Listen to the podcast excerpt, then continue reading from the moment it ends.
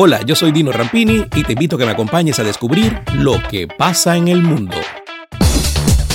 La congresista demócrata Alexandria Ocasio Cortés criticó al gobierno de Joe Biden por bloquear el llamado de la ONU a un alto al fuego frente al conflicto bélico entre israelíes y palestinos.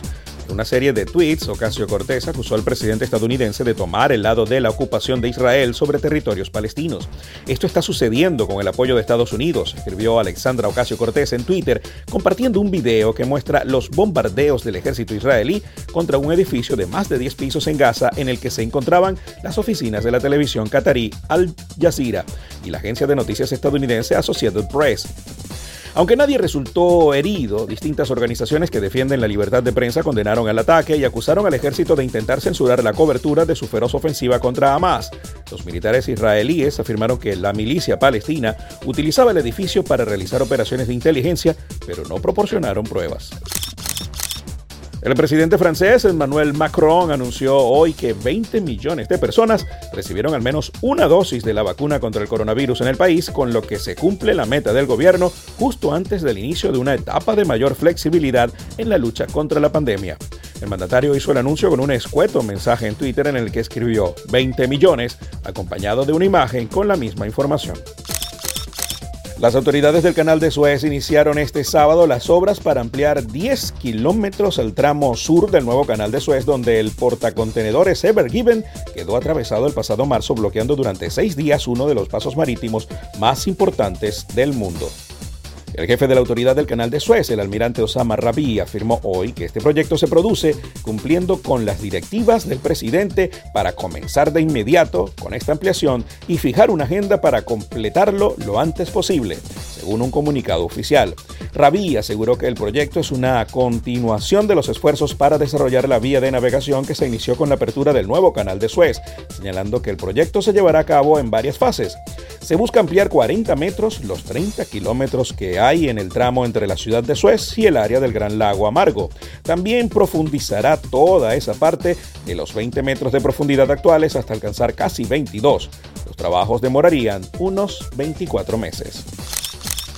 Elon Musk, el influencer global, que el miércoles pasado provocó una fuerte baja del Bitcoin después de anunciar que Tesla, la automotriz más valiosa del mundo que cofundó en 2003, no aceptaría más a la criptomoneda como medio de pago para la venta de sus vehículos eléctricos, sugirió este domingo por Twitter una movida que podría deprimir aún más la evaluación del Bitcoin. En un intercambio por Twitter, Musk respondió a un comentario de modo cuanto menos ambiguo.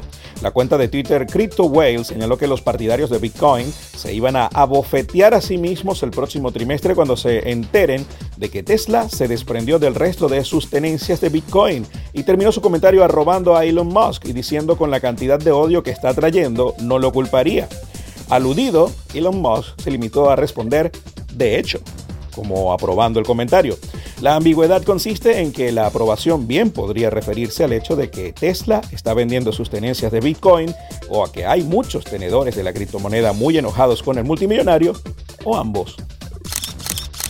China marcó un hito en su carrera espacial al posar con éxito un vehículo explorador sobre la superficie marciana en su primera misión al planeta rojo, algo que solo habían conseguido antes tras varios intentos Estados Unidos y la extinta Unión Soviética, aunque esta no logró completar la hazaña.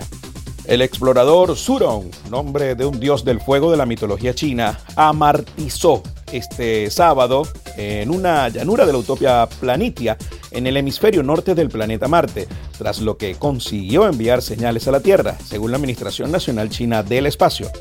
La misión de exploración marciana ha sido un éxito total, afirmó el director de la CNCA, Zhang Hiyang, desde el Centro de Control Aeroespacial de Pekín después de que el amartizaje se confirmase.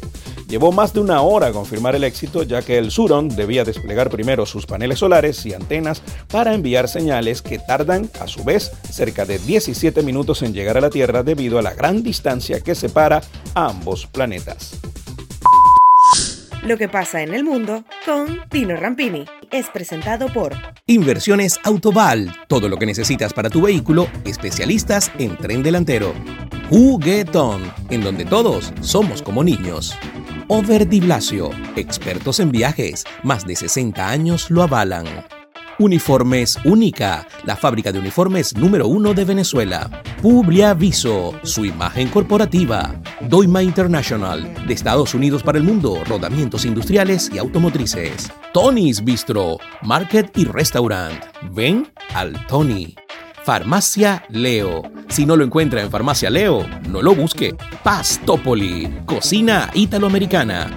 Solution Travels, calidad y confort en traslados terrestres en Venezuela y hasta Brasil. Grupo Lorini, conectando al mundo desde el 2002.